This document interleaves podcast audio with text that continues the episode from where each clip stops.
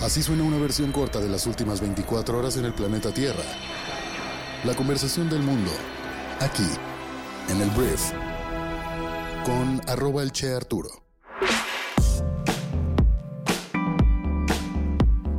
Hola, muy buenos días, bienvenidos a esto que es el Brief para este lunes 22 de marzo. Yo soy Arturo Salazar, uno de los fundadores de Briefy, y vamos a comenzar con el resumen de las noticias más importantes para este inicio de semana. Vamos. Comencemos hablando de México, porque hay malas noticias en cuestión de México y su inseguridad. Eh, tristemente, este fin de semana una candidata a alcaldesa de El PAN, el Partido Acción Nacional, fue asesinada el sábado en el estado de Oaxaca, en el sur de México, fue lo que informaron autoridades locales y el presidente nacional del partido. Ivonne Gallegos fue atacada a tiros por un grupo de desconocidos, mientras que un hombre que la acompañaba resultó herido, detalló la policía de Ocotlán de Morelos, localidad ubicada 30 kilómetros al sur de la capital de Oaxaca. Y lamentablemente, 139 políticos y funcionarios sin militancia han sido asesinados desde que comenzó el proceso electoral el pasado 7 de septiembre del año 2020. Y después de una situación como la pandemia, como el COVID-19, empiezan a salir datos, porque hay muchas cosas que se miden mientras vivimos nuestra vida normal. Y entre eso está un índice de la felicidad.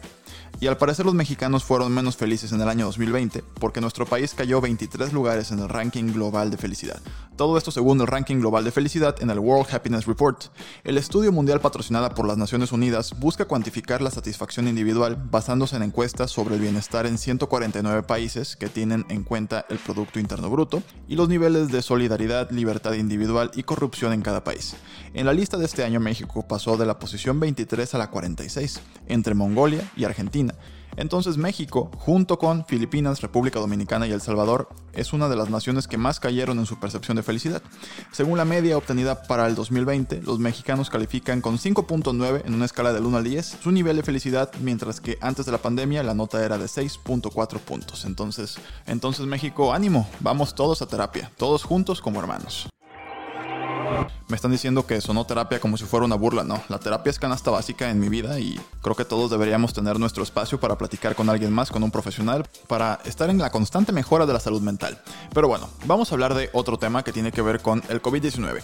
Porque la realidad cuál es? La realidad es que muchos ya bajamos la guardia. Como que el marketing y la buena onda y la buena vibra de que las personas ya se están vacunando y vemos a Estados Unidos vacunando como locos, nos hace pensar en todo el mundo que pues ya vamos de salida, que ya acabó esto, que la crisis ya terminó.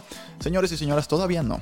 Y un caso de esto es Miami. Miami Beach, Florida, porque el alcalde Dan Gilbert, el alcalde de Miami, declaró el sábado el estado de emergencia y un toque de queda que empezó a las 8 de la noche para cerrar hasta las carreteras en el distrito de entretenimiento, cuando grandes multitudes llegaron a la ciudad en el Spring Break. La gente está de vacaciones, entonces generó temores por otra oleada del COVID-19. Si viste los videos de las fiestas en la playa de Miami, pues era demasiada gente. Era demasiada gente, la gente está llegando y Gilbert le dijo a CNN precisamente eso. Demasiada gente está viniendo de verdad sin la intención de seguir las reglas y el resultado ha sido un nivel de caos y desorden que es algo más de lo que podemos soportar. Agregando que de noche Miami se siente como si fuera un concierto de rock con gente aglutinada todas las cuadras en las calles, entonces bueno, la policía dijo que la madrugada del domingo arrestó al menos a una docena de personas después de que comenzara el toque de queda. Entonces los expertos hablan de que esto va a suceder en todo el mundo, o sea, el Spring Break, la Semana Santa va a traer un rebrote y también va a pasar en México y va a pasar en todos lados. En la India, por ejemplo, también se registró el día de ayer el mayor número de nuevas infecciones en casi cuatro meses.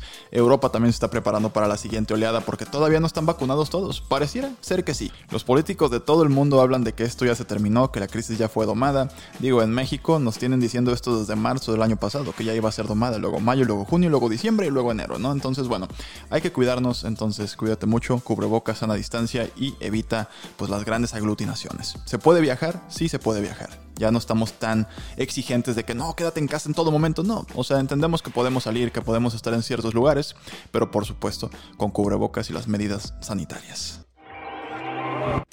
Y hablando de vacunas, vamos a hablar de vacunas porque Europa, según la presidenta de la Comisión Europea, Ursula von der Leyen, avanzó este sábado con retener las exportaciones de la farmacéutica británica con fábrica en Bélgica, AstraZeneca, si esta no entrega a Bruselas las dosis de vacunas acordadas en medio de la escalada de los retrasos en el abastecimiento.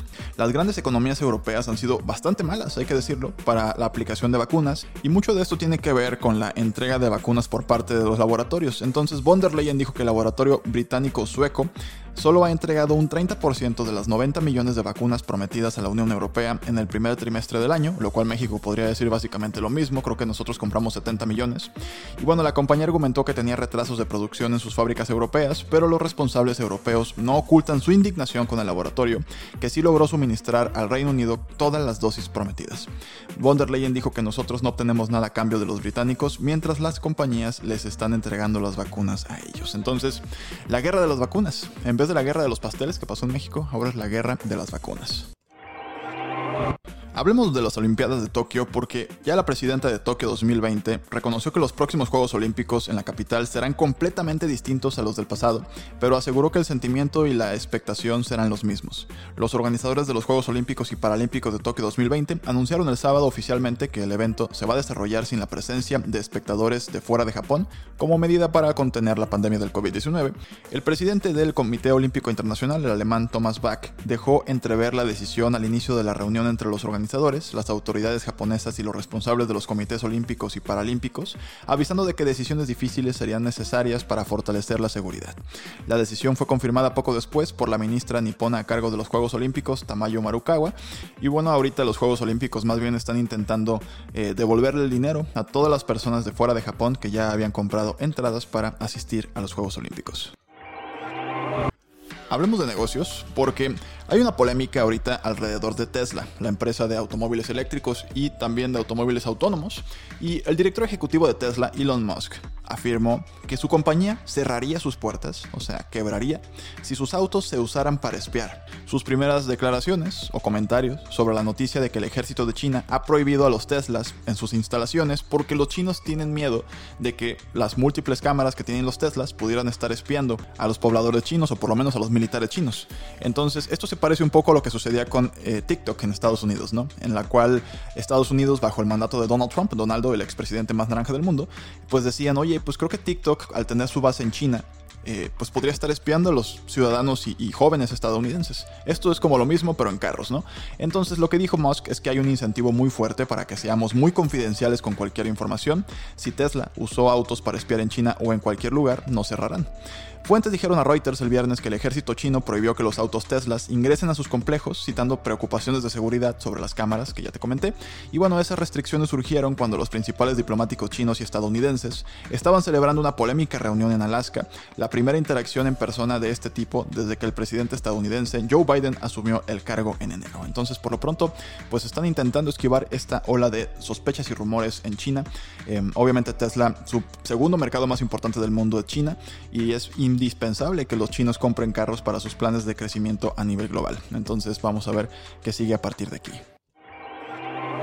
Y vamos a hablar de Brasil y de Apple, porque el regulador brasileño multó a Apple con 2 millones de dólares por no incluir cargadores con los iPhones 12.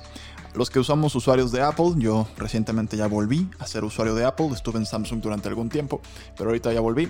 Pues sí nos quedamos así como, dude, ¿por qué no incluyes el maldito cargador? O sea, yo compré mi iPhone y luego fui a comprar un cargador de 600 pesos y luego no me acuerdo qué más. Entonces, pues suena injusto, ¿no? Suena como algo, si ya pagaste tanto lana para un celular, Ponle el cargador, te va a costar algunos centavos de dólar, Apple.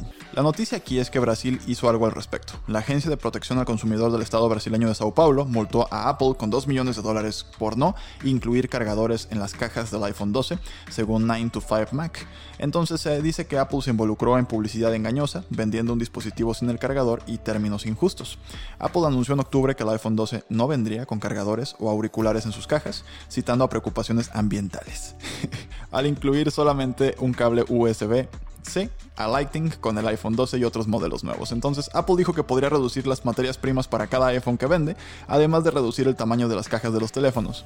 Los críticos sugirieron que el cambio tenía más que ver con permitir que Apple redujera los costos de envío y los expertos ambientales dijeron que el impacto en el medio ambiente probablemente sería mínimo. Entonces Brasil hizo algo al respecto, pero la realidad es que a Apple le va a costar nada más vender 80 mil cargadores para pues, pagar sus 2 millones de dólares en multas. O sea, 2 millones de dólares en multas para Apple deben ser algo así como 90 segundos. Pero bueno, esto fue lo que pasó en Sao Paulo, Brasil, entre Apple y el gobierno.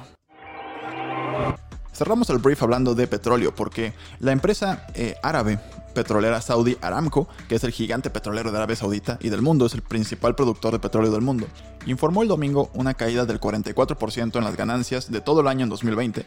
La compañía informó un ingreso neto de 49 mil millones de dólares el año pasado, que fue inferior a los 88.19 mil millones de dólares de 2019. La disminución se debió en gran parte al precio que la pandemia del coronavirus tuvo en la economía mundial. Aún así, Aramco mantuvo su pago de dividendos de 75 mil millones y sigue siendo la empresa más rentable del mundo, fue lo que informó CNBC. Su director general, Armin Nasser, describió los últimos 12 meses como uno de los años más desafiantes en la historia reciente, pero se vio confiado, se dijo confiado de que van a salir del otro lado de esta pandemia con fuerza. Ojalá Pemex estuviera así, ¿no? Muy bien, esta fue la conversación del mundo para este lunes, espero que te sirva mucho. Si te gusta este programa, por favor compártelo con tus amigos y recuerda entrar a briefy.com para que conozcas cómo nuestra plataforma filtra el mejor contenido del mundo para que seas brillante en lo que haces. Gracias por estar aquí, nos escuchamos el día de mañana en la siguiente edición de esto que es el Brief. Te mando un fuerte abrazo, yo soy Arturo, adiós.